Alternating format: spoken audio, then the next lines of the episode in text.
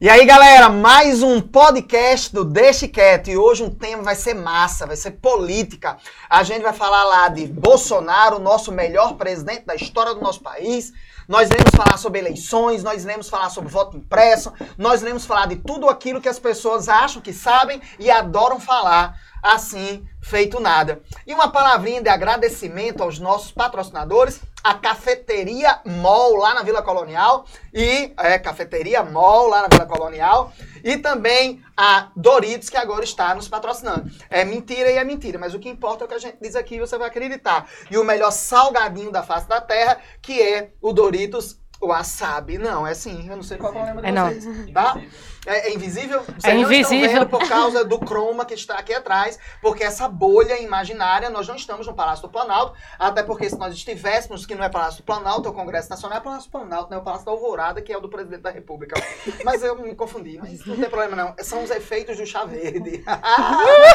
mas aí, de qualquer maneira, tá? O Doritos, o Wasabi, é o melhor salgado já inventado na face da terra, né? Depois dos agradecimentos aos nossos patrocinadores, vamos conversar com e apresentar os nossos convidados para o Deixe Quieto de hoje. E se quiser nos seguir, só basta colocar lá é, Jogo da Velha, podcast do Deixe Quieto. Jogo da Velha, Deixe Quieto. Estão me chamando de cringe, mas eu não ligo. É uma necessidade de autoafirmação dessa juventude perdida, né? E que não sei o que foi que fizeram até agora. O nosso próximo podcast vai ser sobre geração cringe, Z, milênio, a geração silenciosa, tudo mentira, conversação de bosta.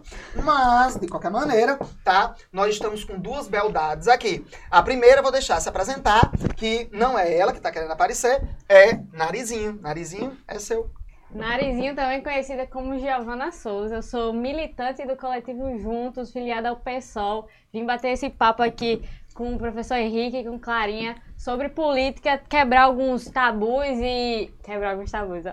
É, des- desmistificar, no sentido literal aí, algumas coisas que a gente vem vendo aí na nossa sociedade.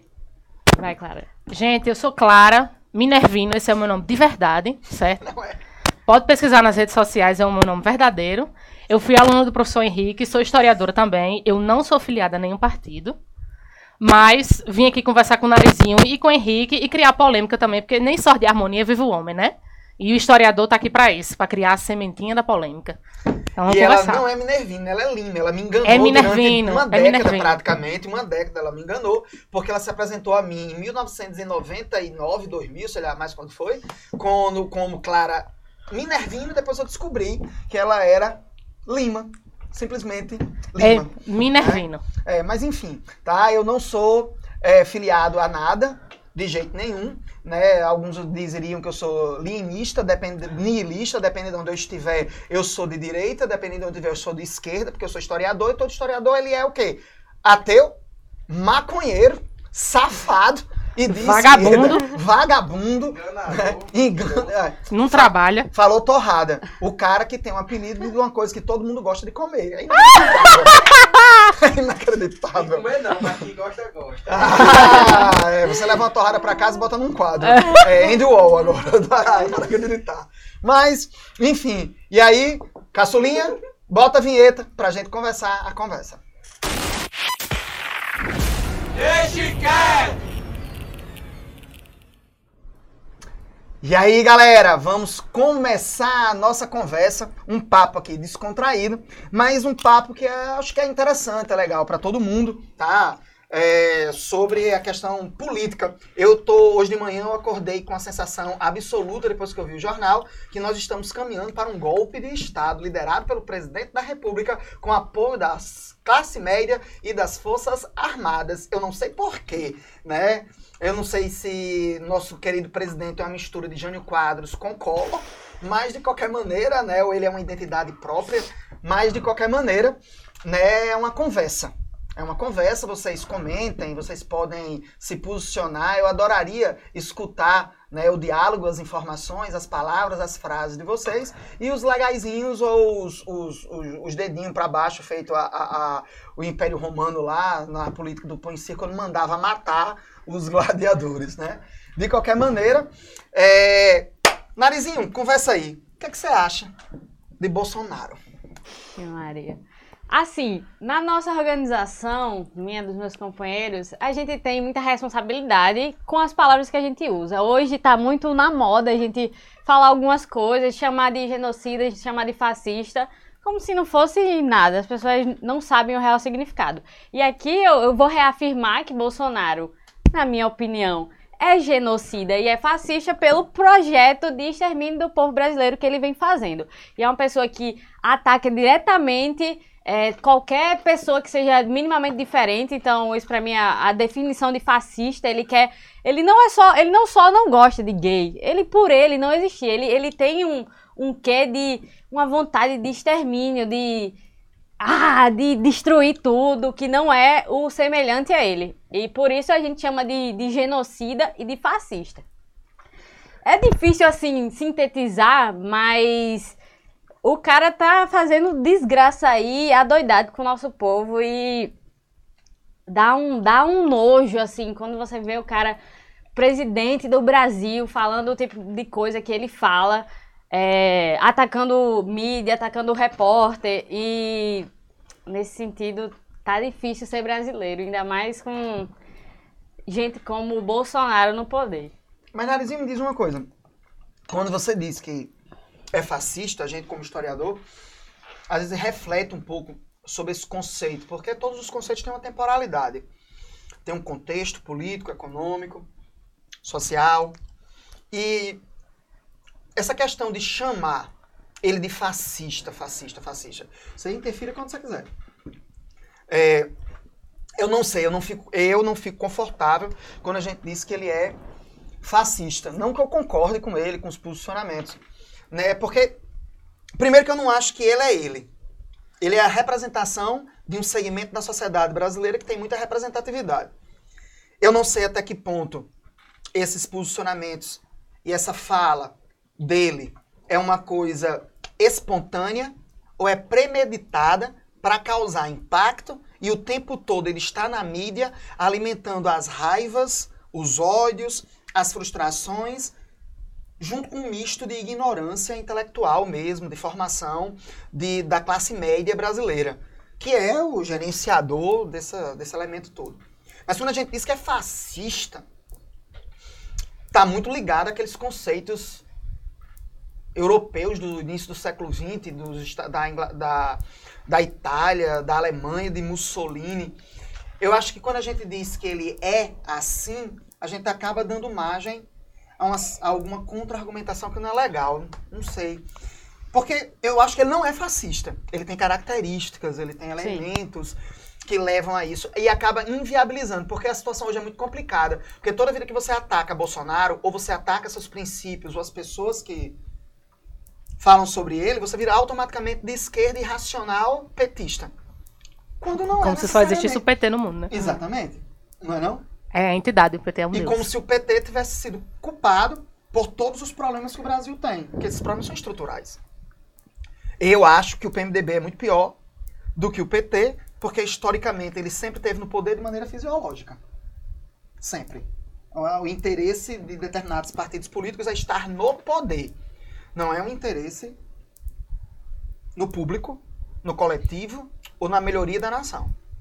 É pessoal para que aqueles indivíduos eles permaneçam no poder lucrando financeiramente, politicamente, legalmente. Então, eu acho que ele, Bolsonaro, ele é uma representação desse segmento de maneira geral. Fascismo é uma coisa muito pensada, muito elaborada, muito intelectualizada. É, mas acho que tipo, existem dois existem duas formas o, o fascismo, assim como a contracultura, né? Existem duas formas de pensar esses conceitos, essas ideias, essas subjetividades, né? Existe o fascismo no conteúdo e o fascismo na forma, né? Eu acho que e existe, você pode localizar a contracultura e o fascismo em outros movimentos, né? Temporalmente, né, pra gente não ser aquele que todo historiador tradicional condena, né, que é anacrônico, né? Como se pudesse não ser. É, como se fosse possível não ser anacrônico. Mas, mas é, a gente pode dizer que existe o fascismo italiano, de Mussolini, né?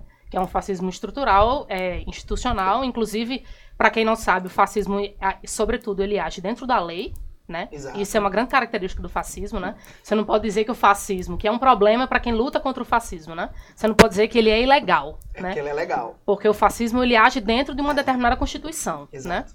Então, é, faz inclusive a gente pensar como é possível você conseguir manejar determinadas situações, mesmo você sendo legalmente é, é, é, valorizado, enfim. Mas é, eu acho que é, Narizinho fala que Bolsonaro é fascista, não pelo conteúdo em si, mas pela forma que ele age, né? Pela subjetividade fascista. A gente sabe que existe um corpo fascista, existe uma forma de agir fascista. Então, quando uma pessoa é, é, trazendo aqui para a religião, que existem partidos que são quase religiões, né? A gente sabe. É, mas trazendo para a religião, por exemplo, a gente sabe que quando terreiros, né, ou de ou qualquer tipo de manifestação de, de religiões de matriz africana sofrem qualquer tipo de ataque. Recentemente eu vi uma notícia de um terreiro que colocaram fogo, né? Protestantes foram lá e colocaram fogo. igual- Isso é um tipo de É fascismo. igual a história de quebrar as mãos de Amanjá aqui toda a vida, né? Exatamente. Qual é a lógica disso, né? Exatamente. Esse é. um, isso é um tipo de fascismo na forma, no sentido de que é eu não aceito o corpo do outro, eu não aceito a, a estrutura do outro, eu não aceito a existência do outro. No caso de Bolsonaro é isso, né? Eu não aceito a existência do outro, né? É, eu acho que em relação a Bolsonaro, eu também vejo ele muito assim, né? Existia muitas comparações no começo entre Bolsonaro e Trump, né? Mas eu acho que existe uma diferença é, é, nesse sentido, porque Bolsonaro ele é, ele é muito mais sintomático do que, do que qualquer outra coisa. A- todo esse governo de Bolsonaro, tudo aquilo que ele faz, tudo aquilo que ele fala, é premeditado no sentido de que existe toda uma, uma, uma- todo um grupo de pessoas por trás. Os filhos dele ocupam muito esse lugar, né?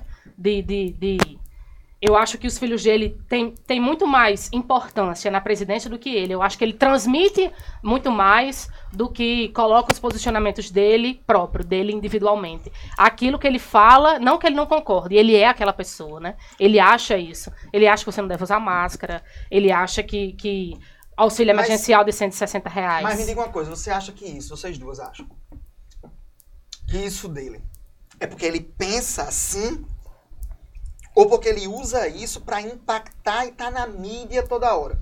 Porque assim, a, a ideia que eu tenho dele é que intelectualmente ele é um dos presidentes mais frágeis que o Brasil já teve. Agora, é estranho, porque a formação dele foi nas agulhas negras. É a mesma formação, por exemplo, de Mourão. Eu não concordo com os posicionamentos intelectuais de Mourão, mas ele leu. Se ele não entendeu direito, Mas leu. mas ele leu. Ele estava lá, ele mostra que tem uma formação. Né? O nosso oficial do Exército Brasileiro, o capitão Jair Messias Bolsonaro, intelectualmente ele é limitado. Ele é mais limitado do que Lula, que não teve uma, uma educação formal. Isso. É, Pode crer. mas não é, não é. Porque Lula pode ter um problema de discurso. sim. Não, e, e- e- É um erudito. O E os Lula- eleitores de Bolsonaro ainda, ainda criticam, ainda usam o fato de que Lula era um semi-analfabeto, né? Mesmo tendo Bolsonaro falando aquele tipo de atrocidade, né? É, mas Lula sabe se comportar, Lula sabia falar, pode ser que ortograficamente Lula tivesse falhas. Mas ele sabia se comportar. Ele sabia qual era o lugar e sujeito de um presidente da república de um país importante como o Que era Brasil. o problema de Dilma, por exemplo, né? Que era o problema de Dilma. não- ela não é- tinha essa sagacidade, Não, né? e Dilma ela não tinha era, uma, tato. era uma doutora, né? Dilma É, tinha ela um em doutorado em economia. economia. Dilma tinha uma formação intelectual. É muito estranho, eu não consigo compreender. Como nós temos Lula, que é um cara que foi formado em bases sindicais, no ABC Paulista, em mesa de negociação, mas ele consegue ter uma sagacidade, como você disse, ele consegue ter uma inteligência, ele consegue ter uma, como os franceses diziam, né, uma estratégia, uma inteligência de pensar, de refletir, né, enquanto Dilma não. E Bolsonaro é a negação de tudo isso, mas é um cara formado pelas agulhas negras. Bolsonaro não tem nem o que Lula tem, nem o que Dilma tem. Ele não tem nenhum dos dois. Ele não, Não. tem nem a formação É. e nem o É um tato. nada. E nem a sagacidade. Mas eu acho que não- uma coisa não anula a outra necessariamente. Existe muito de um, de um planejamento. Veja, aquela questão da mesa que ele fez uma mesa bem humilde, comendo pão sem um prato, assim, pra. Existe toda uma construção. Lá que- Serra comendo paixão na feira. Exato. É- Isso é uma construção de muitos outros políticos. Jânio Quadros. Então, Quadro, você dizer agora comendo pão com mortadela. Muito bem, menino, você teve uma aula no pré Muito genial. bem, Eu seu professor foi massa, viu? Professor de história era pau. Então, eu acho que rola essa questão da, da construção com certeza, mas isso não anula o fato dele também ser aquela pessoa. E ele, você sente, apesar de dele também ser um grande mentiroso, eu, por exemplo, vejo muita verdade em Bolsonaro. Isso é uma coisa que ele consegue é, cativar essa, esse público dele que não larga o osso de jeito nenhum. Então, eu, eu acho que ele é um crápula, é um cara que é mentiroso em, muita, em muitos momentos, mas ao mesmo tempo ele, ele se coloca muito e eu acredito que ele é aquela pessoa. E isso é uma coisa que cativa muito, né? Mas Exato. qual é a verdade dele? Dá exemplo dessas Assim, verdades. A verdade é que ele de fato é aquela pessoa cheia de preconceitos. Você vê na naturalidade que ele fala certas coisas. Eu acho que uma pessoa que, que, que tá totalmente dentro da, da construção, ela não consegue falar com naturalidade aquelas piadas racistas. Há muitas coisas antes da eleição, que tem vídeo dele falando do meu vizinho, que meu vizinho é homossexual. E ele fala numa tranquilidade, como se ele estivesse numa mesa de bar conversando. E eu vejo muita naturalidade naquilo. Então, ele não esconde que ele é aquela pessoa. Claro que, como eu falei, tem muito da construção também pra, pra construir esse, esse personagem de forma mais completa. Mas não acho que seja totalmente um personagem porque ele se formou nas agulhas negras. Eu não acho. Mas é porque é- eu acho muito estranho isso, pela formação acadêmica que a gente tem, como é que alguém que tem a oportunidade de ter tido leituras, de ter formações, porque as Agulhas Negras é uma, é uma escola preparatória das Forças Armadas, mas ela tem excelência. Ela tem excelência. Ele, Excelência o quê? Intelectual? uma excelência intelectual. Não é uma, uma excelência intelectual como as universidades. É uma excelência intelectual naquilo que ele coloca. Ele não apre... ele tem, ele é frágil no falar. Os posicionamentos dele são são precários. Precários Ele é né? ortograficamente até. Ele não tem empatia na tela. Ele só tem empatia quando tá dizendo palavrão falando mal de alguém. Mas a gente sabe que essa autoafirmação masculina, porque assim, ele, ele não, é porque assim, Bolsonaro ele se estrutura dentro de uma teatralização masculina Sim. da violência a partir do palavrão, da violência a partir da palavra, da violência a partir do corpo, que são a característica dessa masculinidade política brasileira. Do macho. Do macho, como colo. É, mas eu acho que é, ele assume esse lugar e as pessoas que votam nele, ou, enfim, é, existe muito bolsominion arrependido, né? Mas é, as acha? pessoas, com certeza, Com existe uma certeza. página no Instagram chamada Bolsominions Arrependidos, sigam. É, é, mas as pessoas que votam nele, que, que seguem apoiando ele, eu acho que é muito esse tipo de posicionamento, é, é esse corpo estático, né? Essa pessoa que não tem muita simpatia, né? Que é- ele, ele é não o, cede. em termos de imagem, ele é o oposto de Lula, né? Lula é um malandro. Ah. Lula fala com a gente como se a gente fosse vizinho dele. Ele parece um malandro dos anos É. 40, né? Sim, o Lula tem disso sim. E Bolsonaro... Bolsonaro é o contrário, né? Então a gente tem toda uma classe média, inclusive militarizada, né? Porque o corpo militar, ele é esse, né? É o corpo estático, é o corpo sem emoção, é o corpo sem Sim.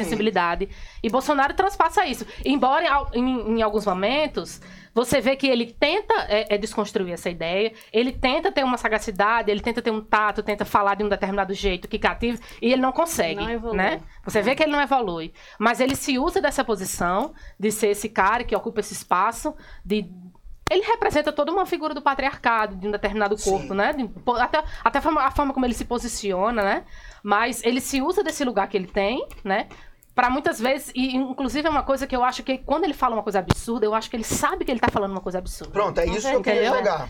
Mas ele é um cara também, esse negócio do, de ser estático, ele é um cara que não cede na frente das câmeras. Ele não cede aquele posicionamento que ele tinha lá atrás. Ele não volta atrás em nada. É um cara que não cede e essas pessoas que continuam apoiando, elas admiram isso. Ele não cede na frente das câmeras. Porque atrás das câmeras a gente sabe que muitas das coisas que ele falou lá atrás, ele já voltou atrás. Toda a aliança com com o Centrão, com, Ah. com os partidos que antes ele se elegeu rechaçando os partidos, que agora ele faz essa aliança. Então, ele é um cara que na frente das câmeras ele não quer ceder de jeito nenhum, e é aquilo e pronto, tá ok. Mas por fora ele, ele, já descon- ele já desconstruiu tudo que ele se elegeu falando pela, por fora. E aí, muito E da base. que as pessoas não percebem isso, né? É, o que eu fico assim é isso, porque É o culto ao líder, né? O Eles- que importa é. é a figura dele. é- esse nome Entendeu? Messias dele é muito significativo, né? É Jair Messias, aquele enviado por Deus, aquele sagrado. Mas é um cara que se elegeu com o discurso de ser antipolítico, de ser contra a política, de ser contra a fisiologia e essencialmente ele é fisiológico. E eu não sei como é que você é presidente e é antipolítico, né? Exatamente. beleza. Como é que você fala mal dos políticos achando que o exército, você é exército, as forças armadas, porque assim, é muito complicado a relação entre república e entre república e as forças armadas, né? Porque a república nasce dos quartéis. A república nasce do positivismo. Ela nasce do militarismo no Brasil. Que é uma coisa que as pessoas tentam generalizar. Quando esses monarquistas falam, que é muito interessante, né? Porque são de um nível de ingenuidade absurda quando a gente escuta a maior parte dos monarquistas falarem, né? É, né? Porque o exército que sustentou a monarquia é o exército que derrubou a monarquia e colocou a república. Exército, Você não vê são as contradições armadas, é. de uma instituição que se pretende o supra-sumo da É, racionalidade, né? Mas, por outro lado, a gente tem que entender que o exército, ele nasce num setor médio, de um setor urbano, que era o setor intelectualizado da transição do século XIX para o século XX no Brasil, que é onde você tinha os médicos, é onde você tinha os advogados, é onde você tinha os engenheiros, que os cursos de licenciatura também não existiam, né? Ou você era padre, médico, advogado ou engenheiro, né? Professor, não. Não, é prof- professor licenciado não. Os médicos, os, os médicos eram professores. Os engenheiros, os advogados é que eram Professor. os professores, né? Não havia os cursos de história, geografia, ciências sociais, enfim. E aí esse exército nasce disso. E ele, ele cria um hibridismo entre os conceitos positivistas francês e norte-americano, estadunidense. E esse exército acha, ele cria aquela perspectiva de um positivismo ainda do século XIX, que ele é responsável por salvar a nação brasileira. Né, esse exército é exército, não é a marinha. A marinha, é a marinha, historicamente, ela foi aristocrática, escravista, ligada ao setor cafeeiro. Querer negar esses elementos é ou você não saber, ou você ter vergonha de não querer assumir aquilo que você foi e não ter vontade de querer mudar, de querer alterar. Mas o exército brasileiro foi um, foi um elemento de dinamismo econômico, social e intelectual brasileiro. E eu acho que o exército que nós temos hoje não tem nada a ver com aquele exército que existia antes, entendem? Mas rola muito é, um entendimento de que essa, toda essa dinâmica do exército vem pelo fato dele agir como um partido, é o partido fardado. Ele tem interesses próprios, ele Hum. Sim. tem dinâmicas próprias. Ele por nega. isso, exato, e por É. isso que para ele é tão fácil transitar entre botar a Diversos- monarquia, exatamente. tirar, porque ele, ele é um corpo unitário com- como um partido. Tem, é muito famosa essa expressão, que é o partido fardado. E aí a negação desse discurso antipolítico é, é muito inerente a essa força militar. E Bolsonaro se elegeu com esse, essa questão antipolítica. Não é por. Não, é ingênuo pensar que essa antipolítica é de fato antipolítica. Ela quer, ela se coloca com- como uma forma de esconder os seus interesses, da forma que o Partido Fardado faz, e tentar ao mesmo tempo fazer a sua política sem que, como a população já tem um, um- já rechaça, né, a, a política, a politicagem, na verdade. A, a, a população não tem raiva da política. Porque o que é política? Política é a É nossa tudo. própria vida. É tudo é política. Então ela não, ela não rechaça a política, ela rechaça a politicagem. E aí, pessoas como Bolsonaro, elas fazem questão de, de fazer uma ligação direta de que é, aquilo é politicagem para que ele mesmo possa se colocar lá para fazer a politicagem, que é o que ele vem fazendo. É um cara que conseguiu, assim, tapear mesmo, enganar, porque ele tá fazendo literalmente tudo que ele falou que não iria Agora, me fazer. diga uma coisa, você acha, vocês duas acham? Eu me questiono muito isso. Isso foi discussão, inclusive, já na, na universidade. No momento da, da- da- das- das disciplinas pagas na pós-graduação. Até que ponto ele engana? Ou até que ponto as pessoas querem aquilo? As pessoas sabem e querem, desejam aquilo. Não, as pessoas não sabem, mas elas querem. Sem nem saber que querem. Mas elas querem essa enganação, elas querem essa mentira, elas querem consumir aquilo ali. Eu acho que elas querem Você consumir acredita aquilo. na alienação? Se eu acredito na alienação, com que as pessoas certeza. são alienadas? Não que as pessoas desejam aquilo ali mesmo. Que elas querem aquilo mesmo. Aquela ideia de Nietzsche.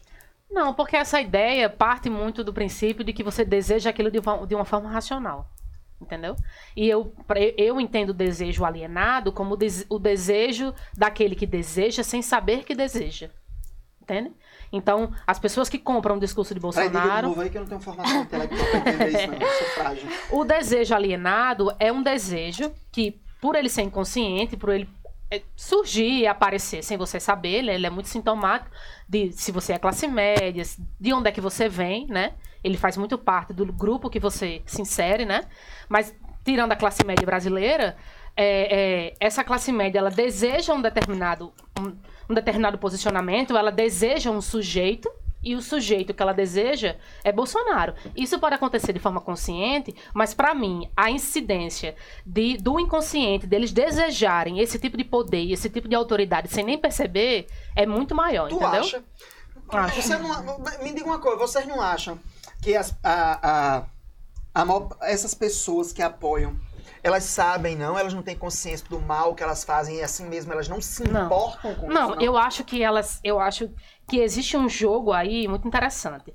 Que ele parte. Ele, ele tá ali no limiar entre a pessoa quase, ter- quase saber, quase ter consciência e entre não saber. Eu tenho familiar, quase toda a minha família é Bolsonaro. Acho que, na verdade, toda a minha família é Bolsonaro. Eu sou a única que não sou. É mesmo. É. Ser Tu também historiadora uma isso, é? família bolsonarista. Eu também tenho isso. E você, você fica assim, ah, então eu tenho parentes que ficaram. Ai meu Deus, eu vou me vacinar ou não vou me vacinar? Ai meu Deus, eu Vai tenho virar medo dessa doença, mas meu presidente tá dizendo que não é pra se vacinar. Então eu me vacino ou eu não me vacino? Então fica aqui na- naquele limiar, entendeu? É um limiar entre o presidente e o seu medo próprio, por exemplo, de morrer de, de, de Covid, enfim. Então é uma coisa que navega entre assim, entre você desejar aquela coisa, sabendo que você tá sendo enganado, e você desejar aquela coisa no inconsciente, sem saber que você tá sendo enganado. Tem Doritos, viu? É bom que só porra. Chega, Que pega um rola. também. Não, não, isso aí eu Não, passo. sério. Então pega uma piroca de pobre. É, é porque é pequena, torta e feia. E, e rola uma. Foi Jennifer quem disse. Eu estou reproduzindo. Foi, não, foi ele. Não, peraí. Bastidores de um estudioso. Bolsonaro vendo isso, hein? Água. Rola muito. Peraí, vá, siga aí que eu vou comendo agora. Você aí botar. Não. Eu vi um cara que tomar vacina era negar a fé. Que Deus pode te dar a cura, só que aí você quer a cura por outros meios. Então você ir tomar a vacina era sinal de que você estava dizendo para Deus que você não precisava dele. Então por que, que ele não fica igual um pé de pimpomba plantado no meu fio esperando que chova para ele poder sobreviver? Exatamente. É, não é assim, a religião não é Ele isso. máscara, Essa é a questão. gritando, Bolsonaro é o oposto de Jesus. cuspindo na cara do povo. Eita porra, não, diga aí como é. Ele é o oposto de Jesus. Mas ele é o Messias. Ele é o anticristo. Ele é o Messias. Ele é o- Ele é, ele é o, é, ele é o anticristo. Em Doni Darko tem isso. Assistam Doni Darko. Ele é o anticristo, Bolsonaro. Ele é Eu tudo aquele que embaixo. Deus, Jesus, qualquer que seja o, o seu Deus aí, ele manda. Tudo que Deus manda não fazer, Bolsonaro vai lá e faz. Não, pe- Deus pense no outro. Sei lá, pense no coletivo. É, amar ao, próximo como a ti mesmo. É tudo que Bolsonaro não faz. Mas por que, então por que, que as pessoas seguem ele? Porque elas são. Ah, Porque o quê? é isso aí. também não fazem. A classe média não faz isso. Não A classe média cristã Ah, não porra. faz isso. Ela não segue Não os mandamentos próximo da como si religião mesmo, que elas reivindicam pra si. Então a culpa dessa bosta todinha da classe média? Também. É um sistema muito mais complexo. E da religião, então vamos ser ateu? Não, não se, não se trata de, de você. É. Isso aqui é culpa da religião, então vou fazer exatamente o oposto, né? Não é Piroca de necessariamente pobre. porque eu sigo uma religião que eu vou ser otário, não. Eu sigo uma Ah, religião. vai. Que E eu sei atalha. que Deixa de ser agressiva. Otária. não. Quer um chazinho verde da? Eu Muito não bem. Ele- sou, eu sou eu- socióloga. Chá verde, sabor chocolate. Eu Quer? quero mais chá verde aí. Que não é porque eu, eu sigo uma religião que necessariamente eu vou seguir. A, porque o que ele faz é transformar. Ele quem? Bolsonaro. Transformar o discurso. Ele e as pessoas homofóbicas e tal, é transformar um discurso da Bíblia no discurso que eles querem transmitir. Então, eu interpreto que a Bíblia me manda amar todo mundo como eu me amo. Então, No Antigo ou no Novo Testamento? Aí é outra história. Era pra perguntar isso. Aí não, você né? quebra, pô. Foi mal. Aí eu vou é, odiar o outro, falar que o outro é menor, agredir o outro, queimar o outro porque ele ama, porque ele é. Eu acho que isso não é religioso, não. É distorcer É. toda uma construção de amor do que eu acredito. Pra caber dentro dos seus próprios pecados, né?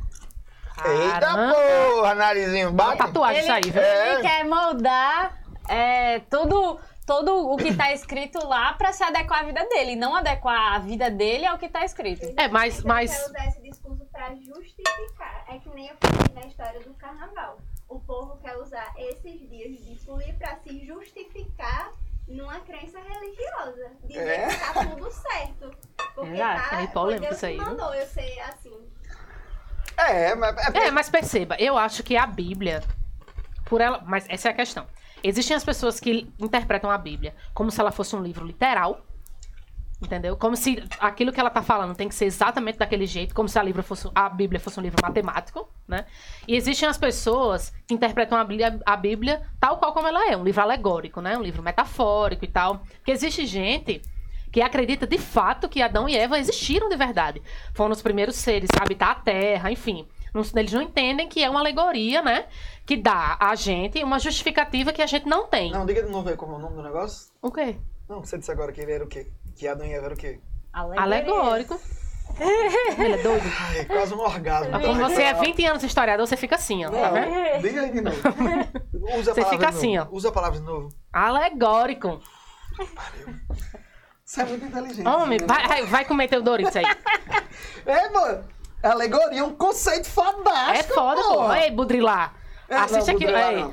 Escuta o podcast da gente. Budrilá é doido, não lê ele não. Não, lê essa porra não. Negócio de. Como é? Simulacro, é? Simulacro, é. Negócio de invaginação. Uma sanção de bosta. Só quem lê isso é Henrique.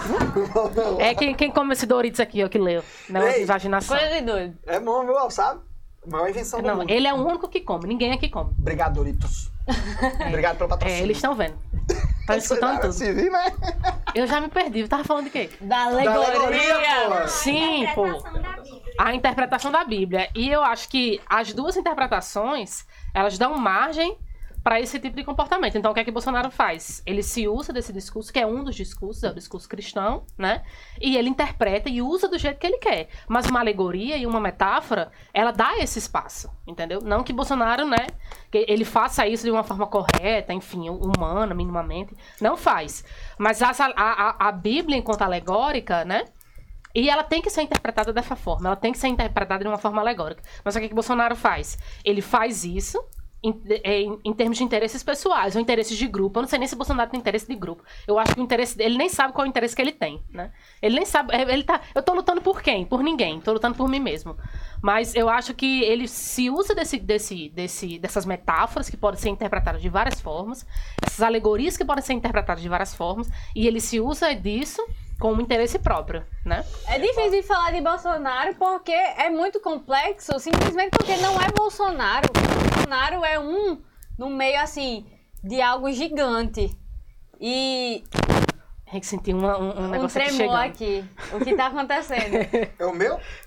Aí Ent- Bolsonaro tá lá na porta. Bolsonaro veio da voz de prisão aí. É, a gente pode ser preso, processado. Né? Vai todo mundo Ele- ser exilado Ele aqui. é próprio professor, um professor processável, agora tá se tornando. É, eu lhe perguntei ontem, você se acha um professor processável? Potencialmente sim. Não Todo- dê ideia, não, amigo. Não, todo professor de história hoje, Ele é naturalmente processável. é, todo professor de humanas que realmente pense, reflita, ou leva os alunos a fazerem isso, ele é potencialmente processável em um mundo que cada vez mais nós temos uma restrição da informação. Agora, claro, existem profissionais irresponsáveis. Existem profissionais radicais.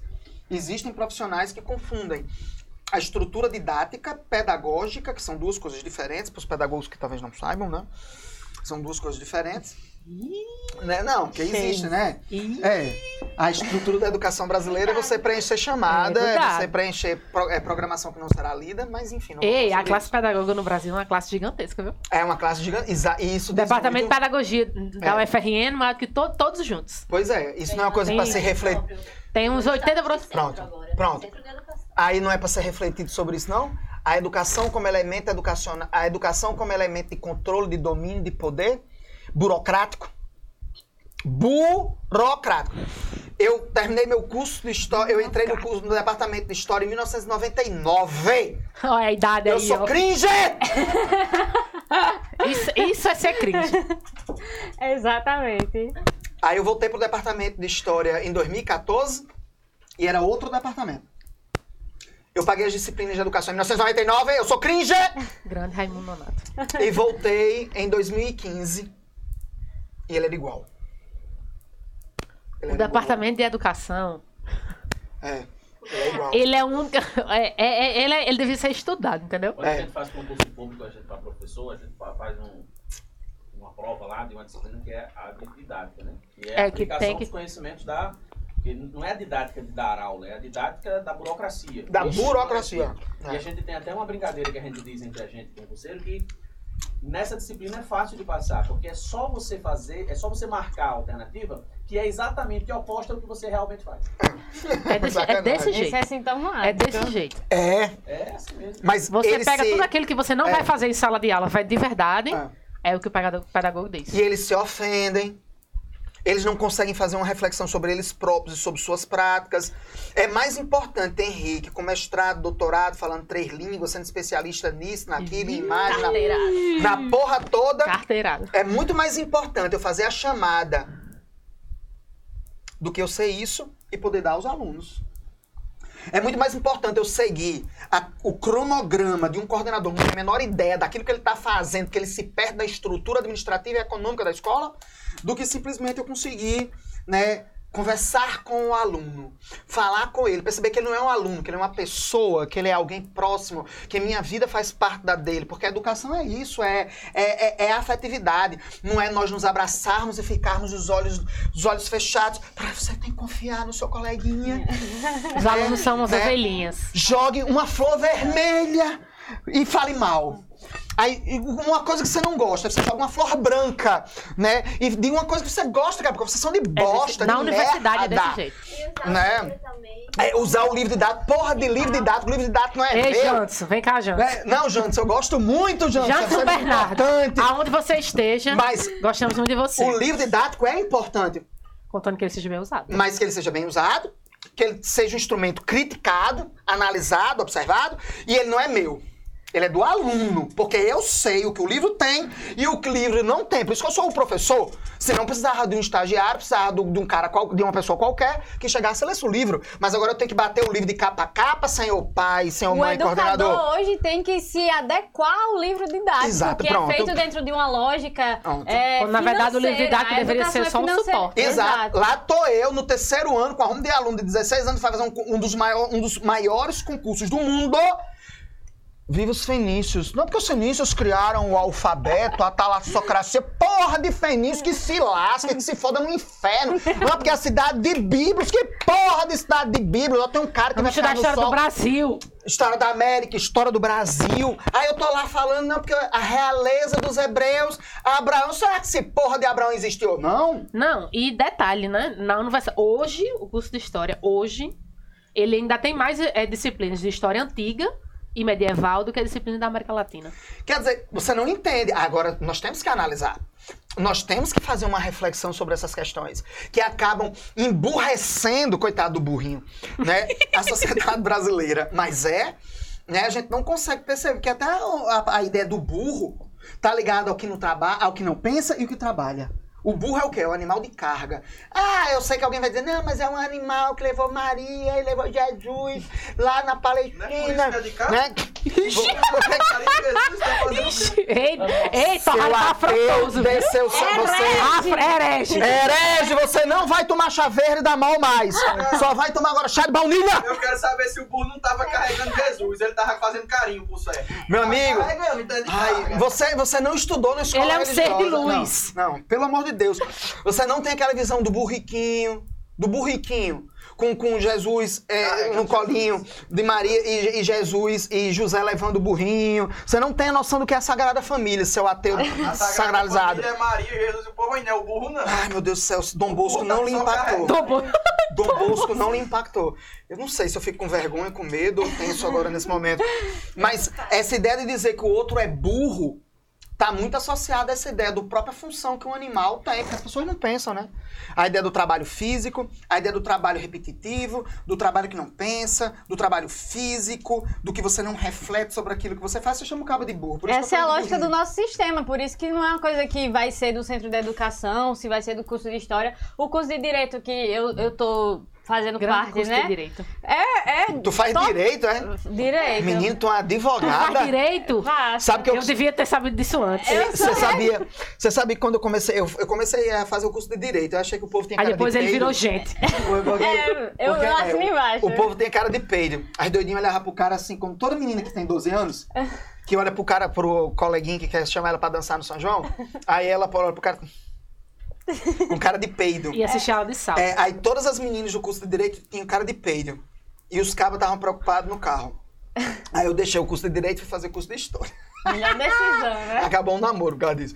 Aí foi que ela não queria um professor, ela queria um advogado. E isso até hoje, assim, salvo assim, meus colegas de classe, não tem cara de peido, mas é, essa é o retrato realmente do estudante de direito, porque todos os nossos cursos são voltados a uma burocratização. Hum. Porque a gente não quer, a gente, pra fazer a manutenção do sistema do jeito que ele tá, a gente precisa desse tipo de pessoa. A gente não precisa de pessoas críticas e que se adaptam à realidade. A gente precisa é, adaptar essas pessoas para caber na burocracia. Isso é o, o curso de direito é isso. Mas eu sabia que o aluno do curso de direito entra revolucionário e sai reacionário.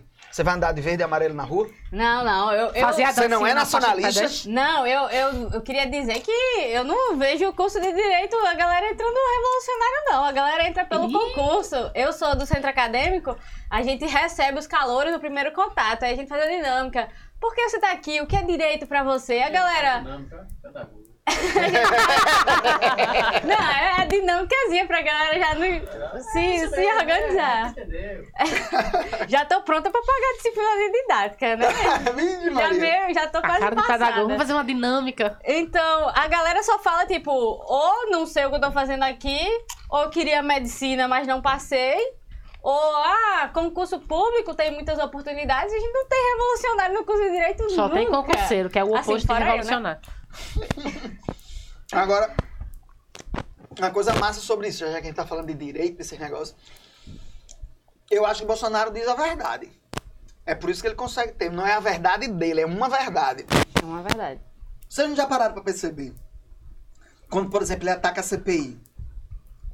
Ele diz que alguns membros da CPI, vou dizer para não não ser processado, né? O, o deixe quieto.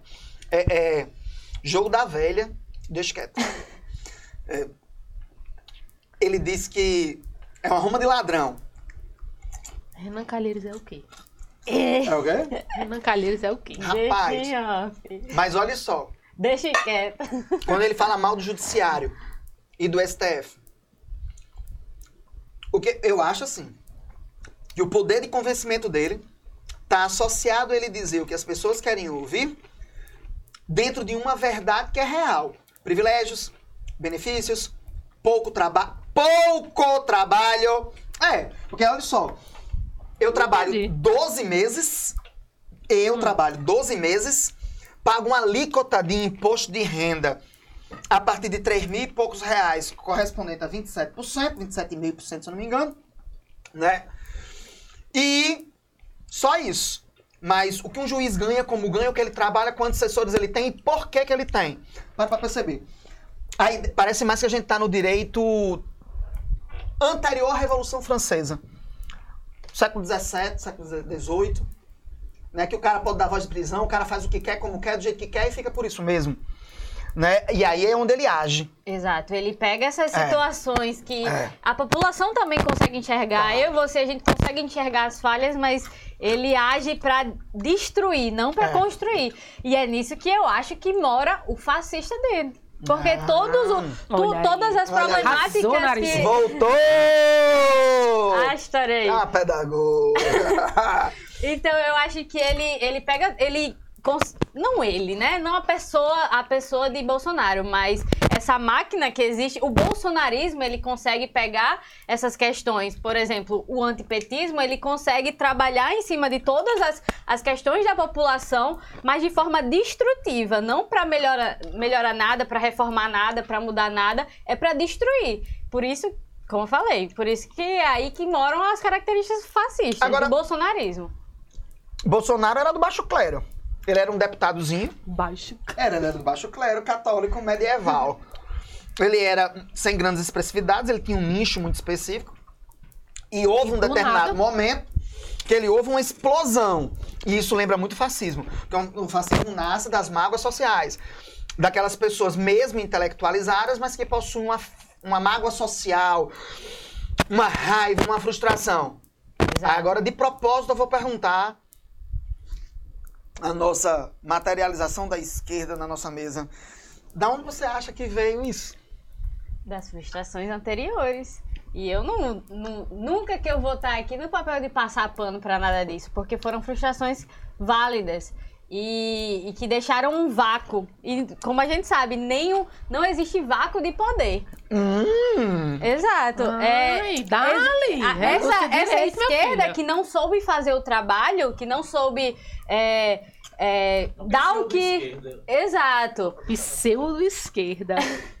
Ela é uma esquerda que deixou vácuos na sociedade que deram espaço para que hoje a gente tivesse pessoas, um fascismo aflorado não só na, na figura do presidente, mas como você diz, as pessoas compram aquilo. Então a gente tem um, um excesso de frustrações acumuladas que, que deixaram que isso surgisse, né? Que isso acendesse. É, mas qual é a, so- a sociedade que não tem uma série de frustrações coletivas acumuladas? Exatamente. ah, mas então todas as sociedades elas tendem ao fascismo?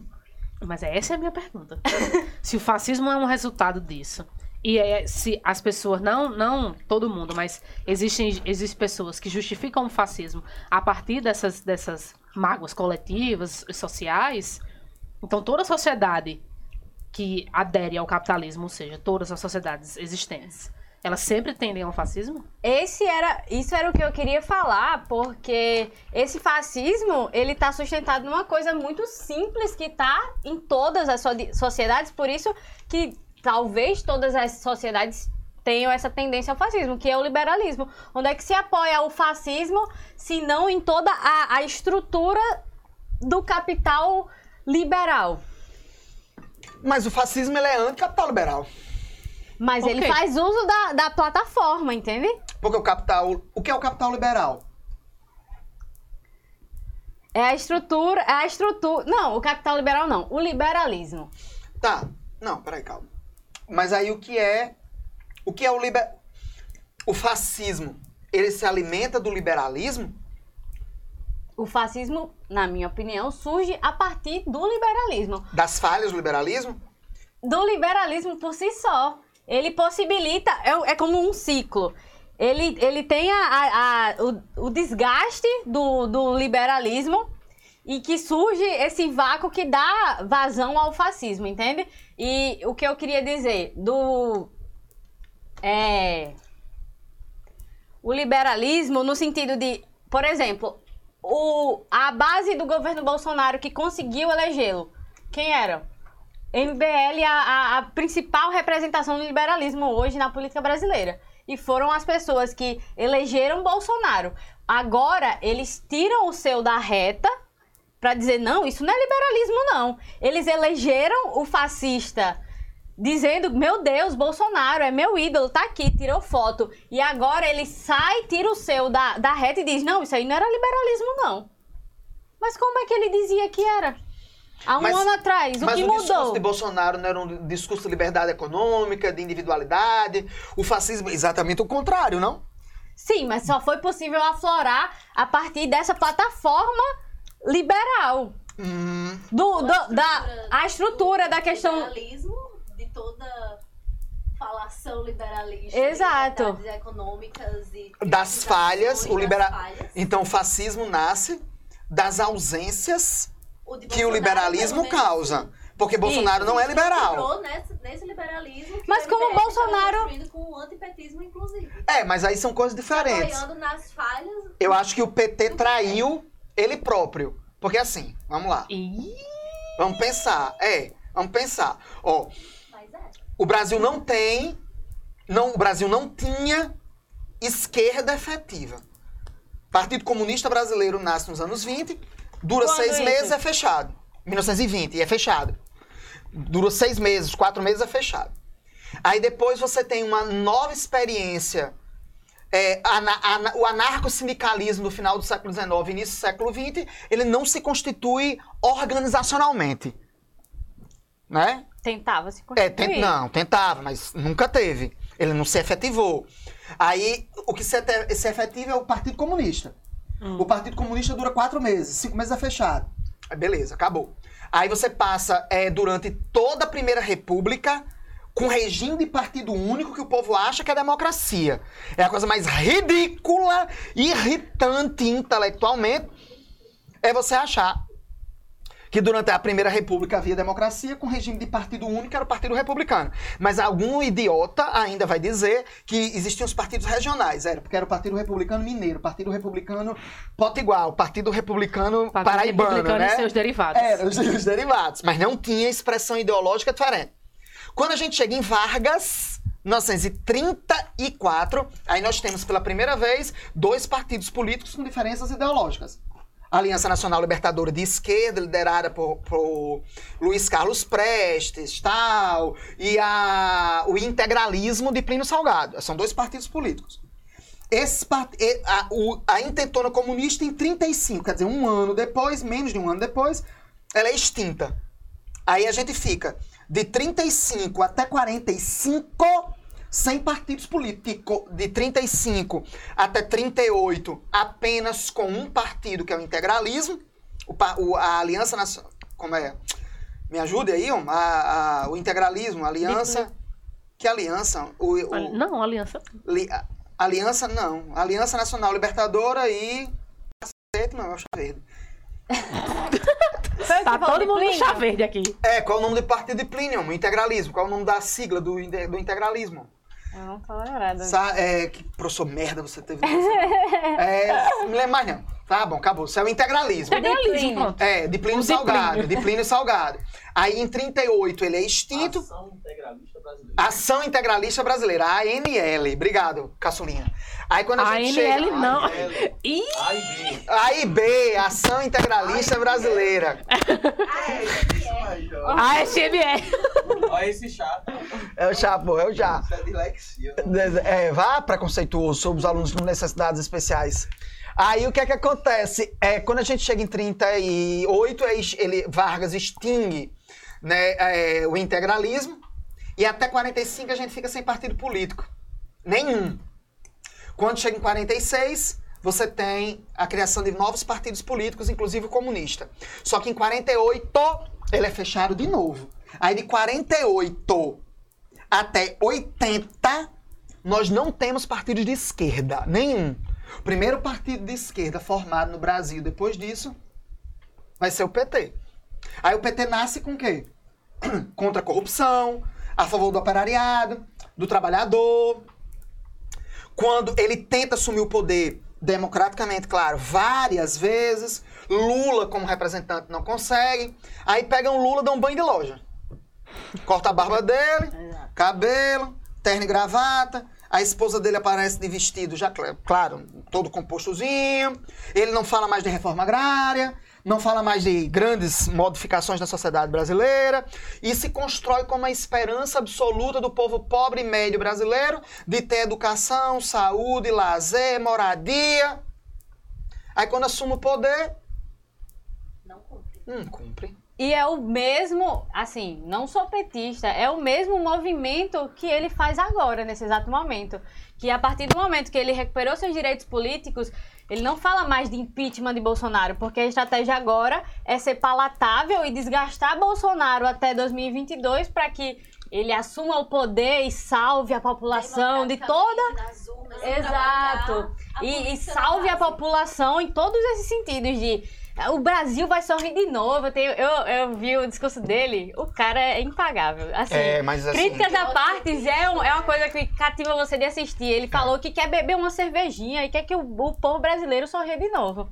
É Então é o, é o né? mesmo movimento que ele fez lá atrás. É sim. E ele vem se, se vestindo de forma, fazendo conversas e se vestindo de forma que ele seja palatável e que não trate das coisas que a gente tem que tratar agora, que é, é o impeachment de Bolsonaro. Esse é todo o movimento que a esquerda, que está compromissada agora, que está fazendo um trabalho constante, dia após dia, nas ruas, que faz um, um movimento pelo impeachment de Bolsonaro, enquanto o Lula demorou até mesmo para demorou até mesmo a convocar os atos, a dizer para o povo ir pra rua. E, na Lula não verdade, falava de ir pra falou rua. Porque os- as críticas que fizeram Exato. a ele foi que ele tava calado porque era muito confortável pra ele ficar calado. Ele foi engolido pelo movimento popular. O movimento popular se colocou na rua e as ruas é um lugar de disputa. O PT estava se ausentando dessa disputa de- nas ruas e quando ele viu que outras pessoas vão entrar para disputar aquelas pessoas, ele se colocou de volta. Lula agora no Twitter, agora ele fala dos atos, agora ele fala que É, o mas povo essa é a questão. Ele sabe exatamente quando entrar e quando sair, entendeu? Aham. Porque ele não é só uma pessoa, ele é uma imagem, né? Sim. Então, por E exemplo, no impeachment de. Dilma, o que foi que, que, que Lula fez? Quando ele se tocou que de fato ela ia ser impeachmentada, o que foi que ele fez? Ele sumiu. Nos últimos meses do impeachment, Lula sumiu. Ele não aparecia com ela mais, não. Ele não aparecia mais com ela, entendeu? Porque ela tava fazendo um- uma burrada atrás da outra, né? O último discurso de Dilma antes do, do impeachment foi deplorável, pelo amor de Deus. Ela podia ter, ela podia ter, ter exaltado a esquerda brasileira inteira e, na verdade, ela fez o contrário. Ela morrugou todo mundo. Com aquele discurso péssimo. Mas o que foi que Lula fez? Ele sumiu porque Lula trabalha com imagem. Ele sabe quem ele é, entendeu? Então ele sabe quando entrar e quando sair, que era uma coisa que Dilma não sabia, né? Uma coisa que ele tentou ensinar a ela e ela não aprendeu. A quando entrar e quando sair. E ele tá fazendo a mesma coisa agora. Ele não tá falando de impeachment, né? Ele tá tentando desgastar o presidente para justamente afirmar a ideia que ele constrói para ele mesmo de que ele vai vencer Bolsonaro nas urnas, porque ele é democrático, porque ele é um presidente que vai ser eleito de forma justa. Mas ele não é democrático? Não, ele é democrático. É, não é que ele não seja democrático, entendeu? Mas ele afirma muito essa imagem Então pra a ele esquerda mesmo. pode ser democrática? O que você quer dizer com isso? É, o que O é. que tô é, o que é, Desenvolve é. esse- essa sua farpa aí. Não, não é Pode fácil. crer. Solta o fogo e some. Bota o fogo e some. Não, porque a maior parte das pessoas associa a esquerda à ditadura, a total. Porque uma coisa que vocês estavam, que a gente estava, nós estávamos conversando que foi muito legal, foi essa questão de vocês colocarem o fascismo, fascismo, fascismo. Mas o fascismo é uma forma de totalitarismo que, que está ligada ao capitalismo. Hum. Mas nós temos formas totalitárias que se assemelham ao fascismo, apesar de não serem, que são ligadas à esquerda. É verdade, isso é verdade. Todos os regimes de esquerda que assumiram o poder A União Soviética mataram milhões de pessoas. tenderam a regimes que operaram muito parecidamente com o fascismo italiano e o nazismo alemão na Coreia, em Cuba. Eu, pode ser que esteja errado, mas eu não vejo nenhum regime de esquerda que assumiu o poder que tenha tendido à democracia e à liberdade. Não, você tá falando de, de Você tá esquerda? dizendo que o tá governo do PT tendeu a ser Não, totalitário. tô perguntando. Não. Não, e a gente tá perguntando a você. Você não tá falando de esquerda aí, você tá falando de governos muito específicos, numa lógica muito específica. Mas não necessariamente a esquerda. A esquerda já assumiu o poder várias vezes que nunca chegou nem sequer perto de Por totalitarismo nenhum. O governo do PT aqui, qual foi Qual é o totalitarismo de... petista? E foi de esquerda? O PT foi de esquerda? Ele se apresentou como de esquerda quando assumiu o poder? Não, ele ele, não se fez reforma apresentou... tributária. Ah, mas se apresentou como de esquerda. Sim, é por Mas ele se efetivou em governo de esquerda? Que, eu acho que, que existem esquerdas e esquerdas, né? Ah, Você então ser existem presidente- direitas e direitas, ou não? A direita é um Existem movimento. direitas e direitas, com Existe. certeza. Então a direita é uma forma Não, eu não vou totalizar um lado e não totalizar o outro. né? Hum, então Não eu posso totaliza- ser de direita capitalista e ter um governo salutar? Pode. É, isso é um físico. Não, não. um governo, de, um governo de esquerda não é um governo anticapitalista necessariamente.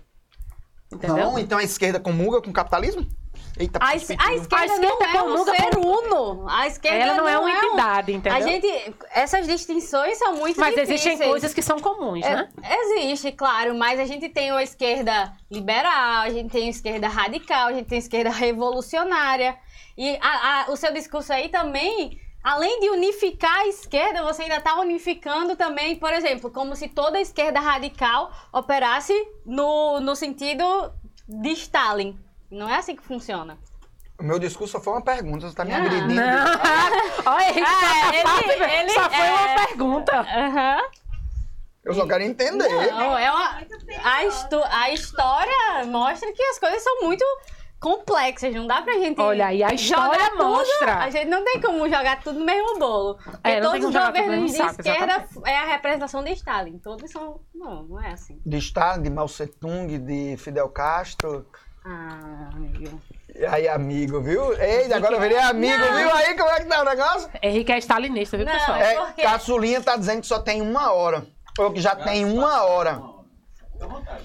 Eu tô afim de continuar. Vai lá. Ih, Vocês. Eu tô também. agora É. que Henrique tem que responder a pergunta que ele fez. Eu, eu- É. Como é que eu respondo uma pergunta? Porque quando a gente pergunta, a não ser que ela seja Platão, a gente só Não, pergunta. você é Platão hoje. Platão. Agora Você é. Platão hoje. Ah, cadê? Não- Se deixar, ele pergunta, responde, pergunta, responde. Pergunta de novo, responde de novo, é. Fala. Não, Falar com ele mesmo. especial de monólogo de Henrique. É. dar, ia ser bom. eu, não, eu acho que eles me chamaram de egocêntrico, de não deixar os outros falarem, que eu sou um repressor. Eu, eu tô sentindo isso. Você é um stalinista. Eu acho que tem que ter. Eu acho que tem que ter um outro podcast pra gente tratar aí dessas nuances. Ah, de é? Afinal, a esquerda é capitalista ou não? As esquerdas. Um podcast pra gente perguntar, é possível É. ser comunista no Brasil? Agora, pronto. Agora, por que tanta rejeição à esquerda no Brasil? Porque ela é, ela é estrutural, né? A gente encontra essa rejeição no Brasil desde a formação da República no século XX, ela vem até hoje. Da onde vem isso? Eu vou afirmar com o que eu tô vivendo no momento. Que é o vácuo que muitas vezes a maiores. Por exemplo, o PT, a gente não pode. Infelizmente, a gente não pode falar de esquerda sem falar do PT, porque ele é o maior partido de esquerda da América Latina. Então, é, atualmente, a gente vê uma dificuldade de mobilização dessas pessoas. E aí, como eu falei, quando acontece um vácuo, as pessoas buscam suprir de outra forma. Uma coisa desse, desse vácuo das manifestações, por exemplo, é a questão da, da mídia.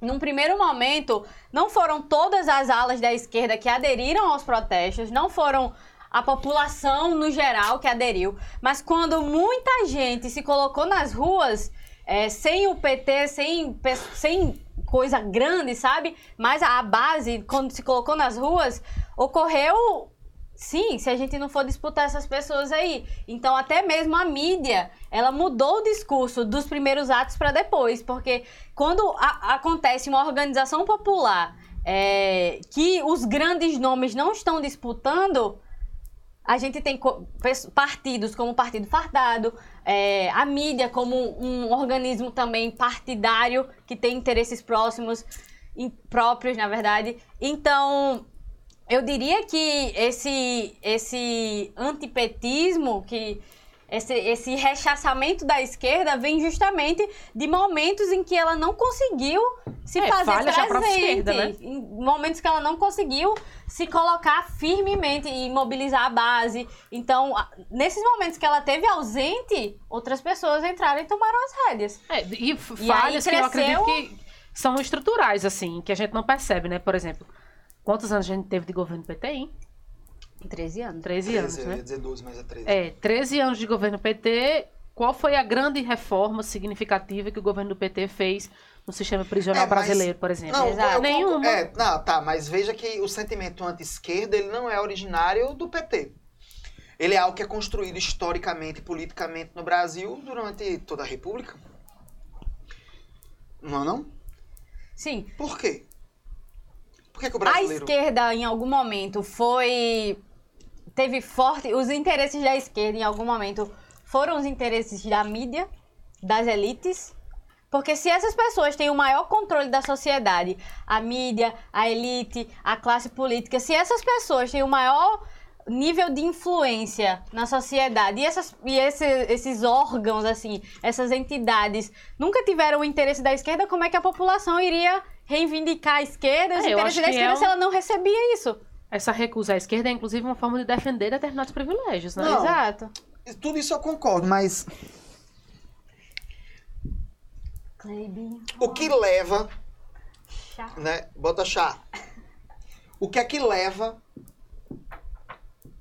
a essas pessoas a condenarem a esquerda? Porque assim, eu sou da geração da ditadura, né? Do final da ditadura, da abertura política. Eu me lembro muito Isso é uma coisa muito marcante na minha vida, que quando Collor assumiu, né, Collor, para mim, ele é uma... uma, uma é, é, é, Bolsonaro é uma sobrevivência dos discursos de Collor. Da construção do corpo, da fala, da maneira de se comportar. Apesar de, de uma coisa que eu vejo, que, que Collor foi, é isso que me deixa eu, enquanto cidadão, não sei se só como cidadão, mas né, Collor, quando ele, ele, ele é impeachmentado, aquela confusão todinha, tal, do impeachment, ele, quando volta como senador, ele volta como senador mais votado da história republicana brasileira. E é votado, evidentemente, pelo estado de Alagoas. Então você não lembra, você não sabe, porque ficou evidente, ficou claro, né, o que fez, como fez, porque fez, a história que ele, que ele teve, que ele, te- que ele teve enquanto governador do estado de Alagoas antes de ser presidente da República. Aí você tem agora uma retomada disso a partir de um cara chamado Bolsonaro, que é mal educado, ele não tem postura, ele não se comporta politicamente de maneira estável, ele traz instabilidade internacional ao país economicamente, politicamente, socialmente. Ele cria uma desinformação. Collor fazia tudo isso. Então a gente tem uma, uma, uma manutenção desses elementos. Mas quando Collor se candidatou, Foi ele era anti-Lula, porque quando eu cheguei no colégio e tinha uma colega chorando na, na fila para entrar na escola, porque a, a colega estava dizendo que se Lula ganhasse, Lula iria dividir os brinquedos.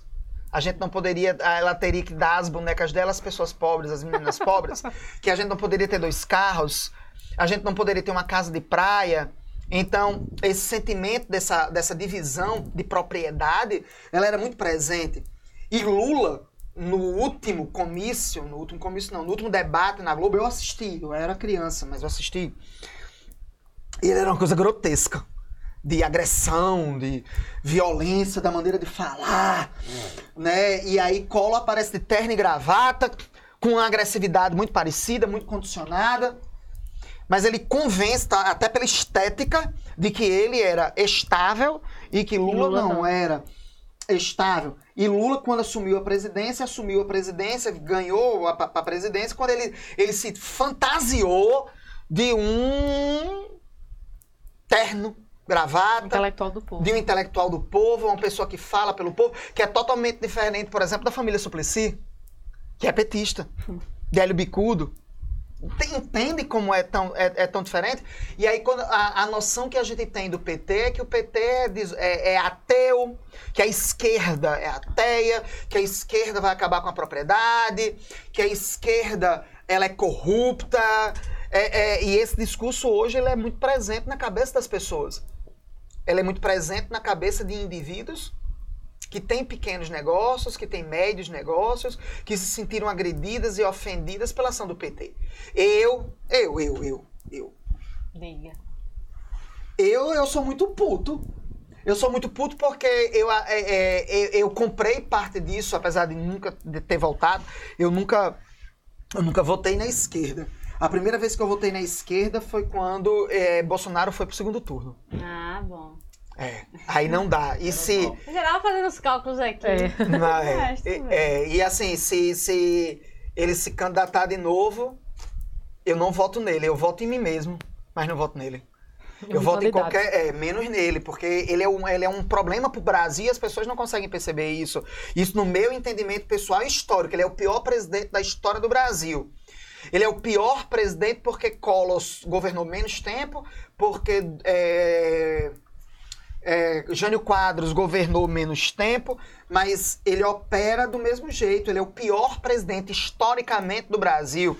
Né? Paulo Guedes parece que vive num mundo universitário de tabelas, de números, de letras e única e exclusivamente isso. Ele não sabe o que é fome, ele não sabe o que é nada. Não é que pra você saber o que é fome você tem que passar fome, mas ele não tem a menor noção do que é trabalhar. Efetivamente. O mundo dele é uma tabela de É, Excel, o né? mundo dele é uma tabela do Excel. Né? Então, assim, quando eu, eu vejo isso, me preocupa muito porque eu não concordo com esses posicionamentos. Como eu disse a vocês, a minha frustração é muito grande quando eu vi num programa da Minha Casa, Minha, minha Casa, Minha Vida. Minha Vida, Minha Casa, sei lá. Minha mais. casa, minha vida, da casa. Minha Casa Minha Vida. Cara, é um berel, porra. Não tem escola, não tem delegacia, não tem posto de saúde, não tem linha de ônibus, não tem nada. E é tudo caindo. Você via pra, pra minha... As casas? As casas. Aqui, pelo menos em Parnamirim, que é onde eu fui ver, né? Claro. Não sei, nível nacional, pode ser até que eu esteja dizendo uma besteira, mas isso me agride. Você teve é, é, o programa da nossa universidade, é, o Ciência Sem, Sem Fronteira. Fronteiras. Porra, foda, massa! Você se sentia, porra, narizinho, era massa, você pedia um livro, porra! A era PT dentro da universidade, pra quem queria estudar, você pedia um livro. Rapaz, em dois meses, uma semana, sei lá, 15 dias, um mês, o livro, foda, o que você quisesse, estava lá. Porra, universidade com iluminação, internet, a porra toda, você se sentia assim, aquele estudante Segurança. né, uma se- segurança, sabe? Mas aí o aluno ia pra fora, ia pra Universidade de Oxford, voltava, não tinha programação, ele não tinha, ele não tinha que prestar nada. Nada. Aí você acaba criando o próprio argumento dele. Eu sou frustrado, sou muito frustrado. Eu sou efetivamente frustrado com o PT. Puto, puto, não, não votei. Eu vi todas as possibilidades do que podia, como se podia. E o que eu vi foi uma aliança com partidos como o PMDB altamente fisiológicos, essencialmente corruptos na história do Brasil, com indivíduos como fazem parte da CPI lá, que são lá. A gente sabe. A gente sabe como aquelas pessoas são más em essência, como elas destruíram a nação Todos, né? brasileira nos últimos 44 décadas. Todos. E você não percebe, você quer o mal, você quer a destruição da nação brasileira quando você vê aquelas pessoas falando hipocritamente. Aí você vê, mas por outro lado, que é o que talvez me frustre mais. O que é que o PT faria no Congresso Nacional se não tivesse se aliado a esses partidos? Nada. Nada. Ou se ali ou não faz nada. É, você vê como é, É. foda, como É você não sabe o que fazer, como você fica assim perdido. Eu não consigo ver. Eu entendo o sentimento de desesperança. E eu acho que daí que vem a necessidade de, de se organizar pra tentar algo, entende? Porque. Essa organização não poderia ser uma unificação da esquerda, não? Porque eu vejo a esquerda com tantos partidos, cada um um pouquinho aqui, um pouquinho ali. Não será que será, seria possível com que todos esses partidos virassem um único partido? Será que na, na campanha presidencial passada, se todas as esquerdas tivessem escolhido um candidato e investido só nele, esse candidato não teria conseguido vencer?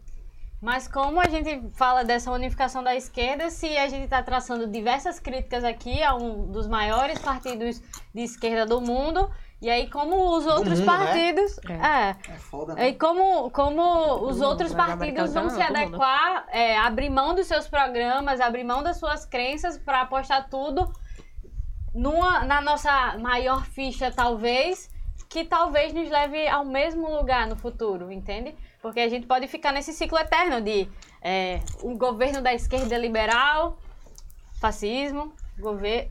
É um ciclo, então não tem como falar de, de unificar a esquerda se a gente não debater programa, programa político. Porque eu tô disposta, obviamente, a votar em Lula contra Bolsonaro sem piscar os olhos. Se quando, quando a- o momento chegar, se chegar, porque a minha luta é que não chegue o momento nem de Bolsonaro tá nas urnas da eleição 2022. A minha luta é para que ele tenha os direitos políticos cassados e responda pelos crimes que ele cometeu contra a humanidade.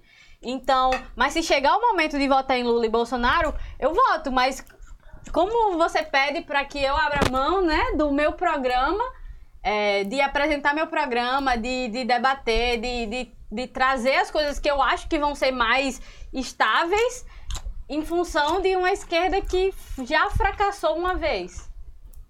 Que fez alianças que levaram ela ao fracasso, entende? Mas Aí é difícil a gente essas alianças levaram ao fracasso. Mas se ela não tivesse se aliado, não tinha levado ao fracasso também nenhum? Tem como prever? Concordo historicamente. Isso é uma premissa da história. O se é, é inviável. Mas como é que o PT governaria sem um Congresso Nacional? Existe muito uma a questão do da força popular, não no sentido romântico de tudo que o povo quer vai ser dado, porque a gente sabe que não é assim, isso não é viável para manutenção do sistema. Mas quando você tem um, um movimento de massas em favor de algo, se você tem uma pressão popular, ela já se mostrou eficiente algumas vezes, a pressão popular mesmo Porque as os políticos que estão lá, eles foram eleitos por, por esse povo. Então, ape- apesar de suas próprias políticas, de seus próprios programas, eles sabem que se, em certo nível, eles estão lidando com eleitores.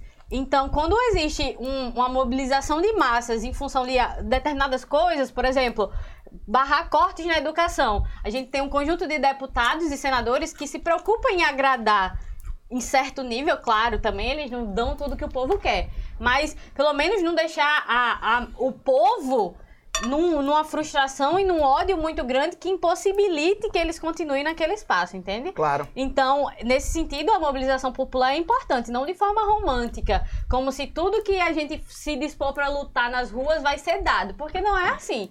Mas muitas conquistas vieram sim da rua, vieram sim É, do mas, é, povo. mas é interessante que outros partidos de esquerda fazem essa crítica ao PT, né? Determinadas alianças que o PT fez com partidos pretensamente de direita, né?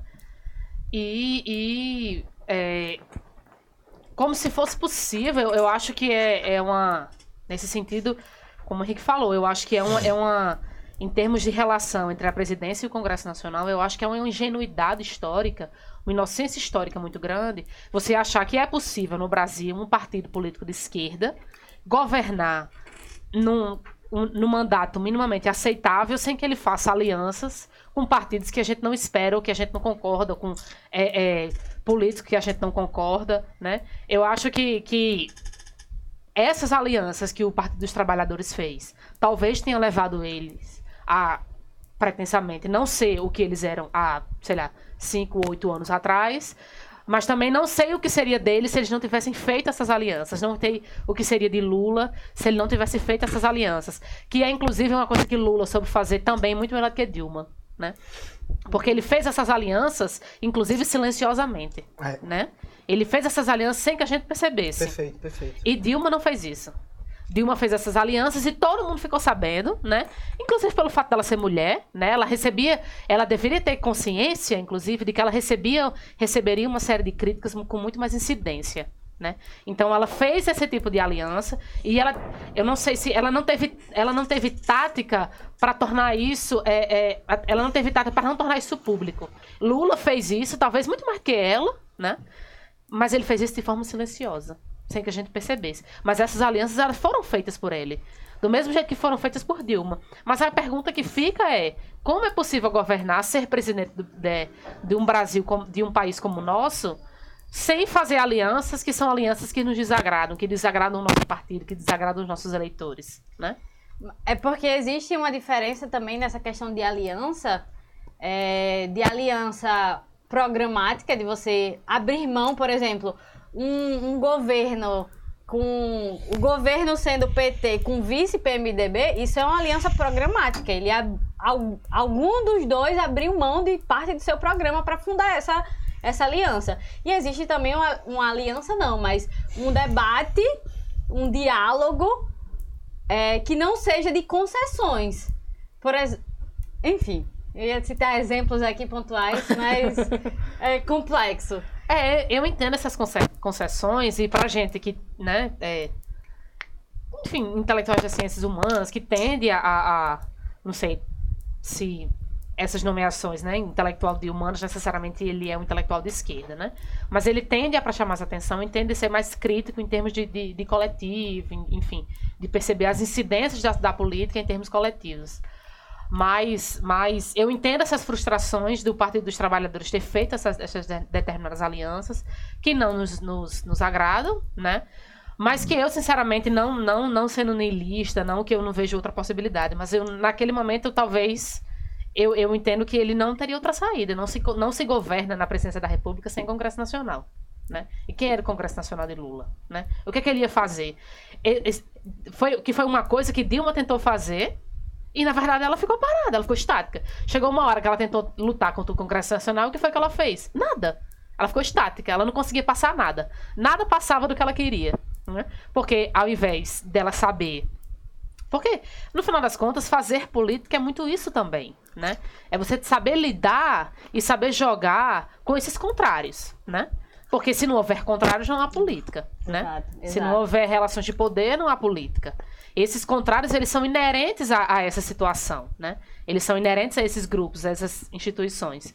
Então, eu acho que ser, fazer, saber fazer política, que, que é, por exemplo, uma coisa que, que é, determinados os eleitores de Bolsonaro não sabem, por exemplo, né? Eles não sabem que a política necessariamente ela vem, ela nasce da ambiguidade, ela nasce do conflito. Só há política se existir diferença, né? Se nós somos todos iguais, se nós pensamos iguais, então não há política, né? Existe um absoluto, uma verdade absoluta. E verdade absoluta não é, não é política, né? Política é diálogo, política é, é, é conflito, né? Conflito no sentido produtivo da coisa, né? Então, eu acho que é, ocupar esse lugar, ser um presidente de, de esquerda no Brasil hoje, ele é, ele é uma coisa muito, um lugar muito desafiador nesse sentido, né? Porque você precisa saber jogar, saber qual é o seu lugar, né? Saber qual o, o lugar que você ocupa, o que é que as pessoas esperam de você, né? Por exemplo, o que o Partido dos Trabalhadores espera de Lula não é a mesma coisa que o PSTU espera de Lula. Né? Não é a mesma coisa que o pessoal es- espera de Lula. Então ele tem que saber jogar com essas expectativas, né? E saber jogar com aquele que está lá dentro, né? Que é o Congresso Nacional, que são os outros partidos, que também tem muita significância, né? Então, eu acho que fazer essas alianças no nosso país é uma coisa quase inerente a se eleger, entende? Mas nesse sentido, eu, eu prefiro apostar minhas fichas na, na organização popular, porque eu acredito que tem como fazer a pressão dentro desse Congresso.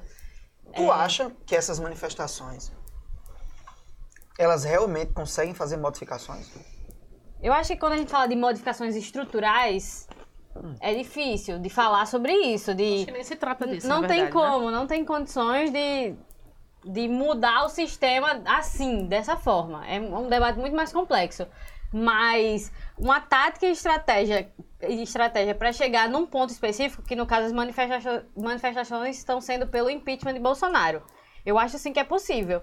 Porque a política institucional, como eu falei, ela depende de, de toda a sociedade como um todo. De, o que a gente vê lá é reflexo também da nossa sociedade. Então, eu acho que quando a gente tem é, uma manifestação voltada para um ponto específico, a gente consegue atingir resultados. Por exemplo, você citou a questão de Collor.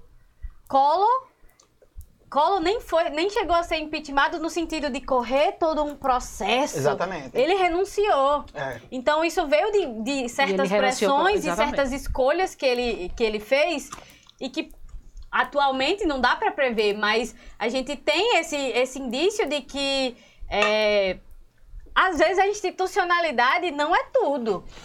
Mas às ele- vezes não. mas Eu veja só. acredito que a institucionalidade não é tudo. Interessante. Ele isso. caiu quando ele atingiu o quarto poder.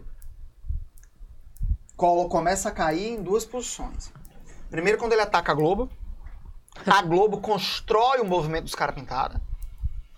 É ela que elabora nas suas redes, na sua capacidade de comunicação e na construção, que é o cara pintada, a quantidade de pessoas que estavam envolvidas, a capacidade de disseminação dessa informação que ela estabelece naquele momento. E quando ele tira a poupança de todo mundo.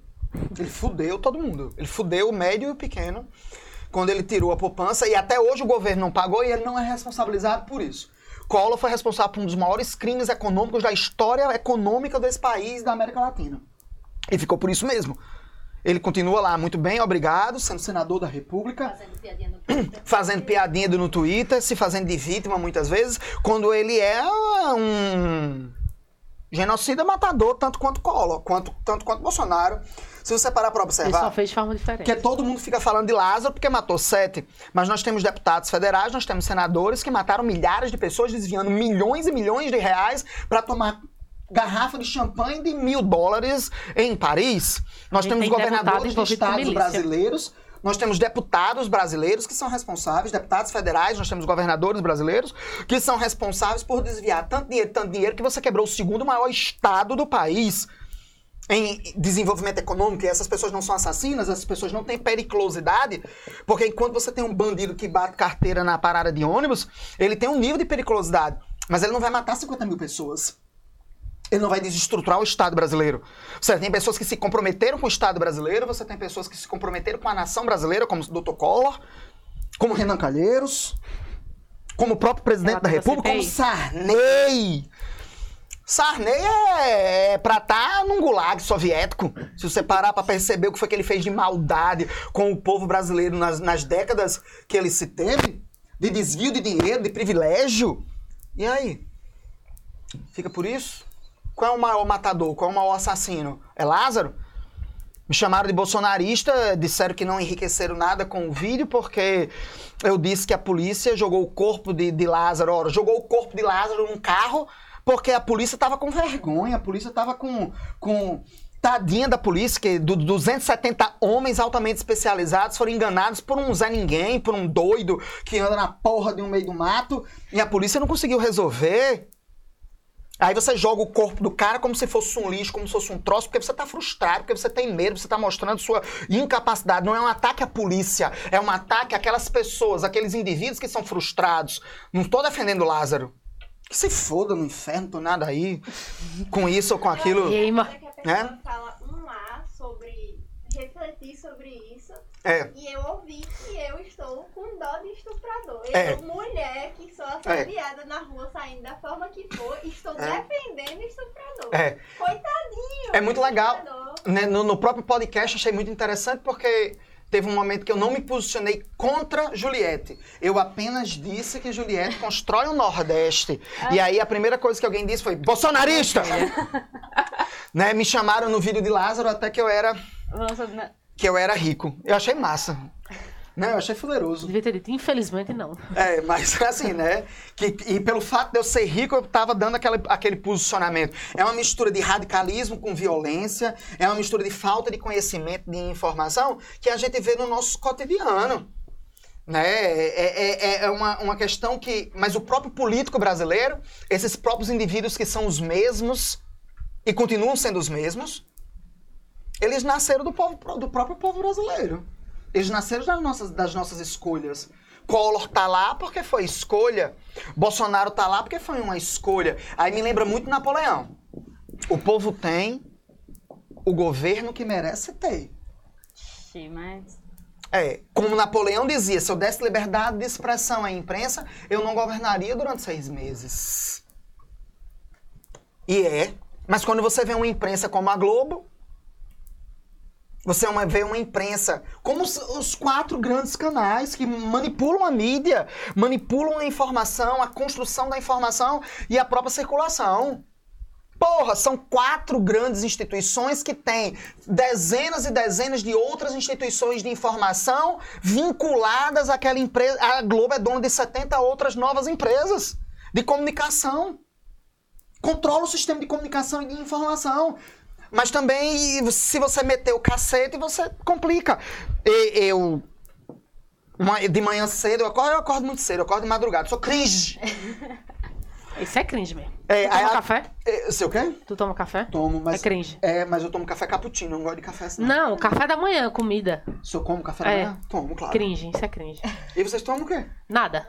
O jovem Monster- brasileiro, ele não Monster, come. Sete da manhã, um monster. Porque vocês morrem de fome? é, são não, é, desnutridos? Eu não sei não desse povo, amor. É porque ser cringe hoje em dia é ser normal. É, Tomar café, acordar. tomar banho. É, vocês são Spoiler. doentes. Sei não. Eu sei que esse chá tá dando saída do banheiro já. A gente vai terminar. Pra você não ir no banheiro no meio do, do, do- Do podcast. do podcast. Mas é, é, é, é- Sei não o que eu tava dizendo, não. Eu só sei que eu ia dizer, eu também não sei mais o que eu ia dizer. Tu tava falando de Lázaro e Juliette. Sim. E Lázaro e Juliette, Não, vai. vai- Tá dando uma polêmica, né? louca. Fala aí de Juliette, pô. Pô, fala de Juliette. Você vai, você vai. ser, o seu Instagram vai cair, viu? Se eu É. falar mal de Juliette? É. Não, não posso falar mal dela, não. Pô, é uma gata da porra. Eu vi na Globoplay. Puta que pariu, que mulher bonita, gata. E ela num ônibus, assim, dizendo assim: nunca esteja só, nunca estava só. Aí tocando a sei música lá. de Chicó É, atrás. é, ela toca a música de Chicó atrás, pobreza e miséria, mas eu acho ela gata, extremamente inteligente. Eu acho foda. Ela só constrói um Nordeste que não é assim. Mas que nós, muitos de nós construímos também. Ela é Sim. um reflexo Mas da é isso, nossa é- não é uma coisa que ela É. faz, né? É. Ela O só nordestino perpetua gosta a um pouco ideia. dessa imagem. Não, eu acho que Ah. é, Juliette repete aquilo que a gente quer comprar. Entendeu? A, a mídia de Juliette De vendeu Juliette. uma imagem que as pessoas queriam comprar. Assim, entendeu? É a imagem que o É, Pa- é, Exatamente. Lula. Exatamente. É a imagem que o paulista quer comprar do Nordeste. Não, concordo. É a imagem que o sulista quer comprar do Nordeste. Ela vendeu e deu certo. Aparentemente que ela tá milionária. né? Ela vende aquilo que as pessoas querem comprar. É, É, tira isso daqui, eu... Chega, eu tô nervosa já. Eu tomo seu chá. É, enfim. comparação Então é por entre aí. Juliette e Lula, aonde chegamos. É. Então, Finalizando desse jeito. Vamos Traçando finalizando. conexões com outro podcast. Se você não ouviu de Juliette em versão do Nordeste, já tá aí, né? Escute. É só procurar aí que tá aí. A gente só Procure. soltando farpa pros outros. todo, um pitch de venda o tempo todo. É, Cara, você e é-. Adoro vir aqui. como é o nome daqui, né, do Jogo da velha. Jogo da Velha, quieto. deixe quieto. E vamos encerrando por aqui. Então, agora é a hora que vocês todos vão olhar pra lá e todos nós vamos dizer, deixe quieto, Vamos entendeu? botar a xícara. Então vamos botar a, a xícara. chá. É, pronto, aqui é a sua. Ele ia pegar a da É, eu, eu vou colocar aqui, eu não gosto desse nome de poderoso chefão, não, que me sinta uma ideia de fodão, de poderoso. É, ó, Michel mandando. Foucault, veja isto, viu? É, Foucault. Veja então isso. eu vou tirar, mas Foucault agora virou stalinista também. Ok. Então, deixe quieto. Deixa, Deixe quieto! quieto! Deixe quieto!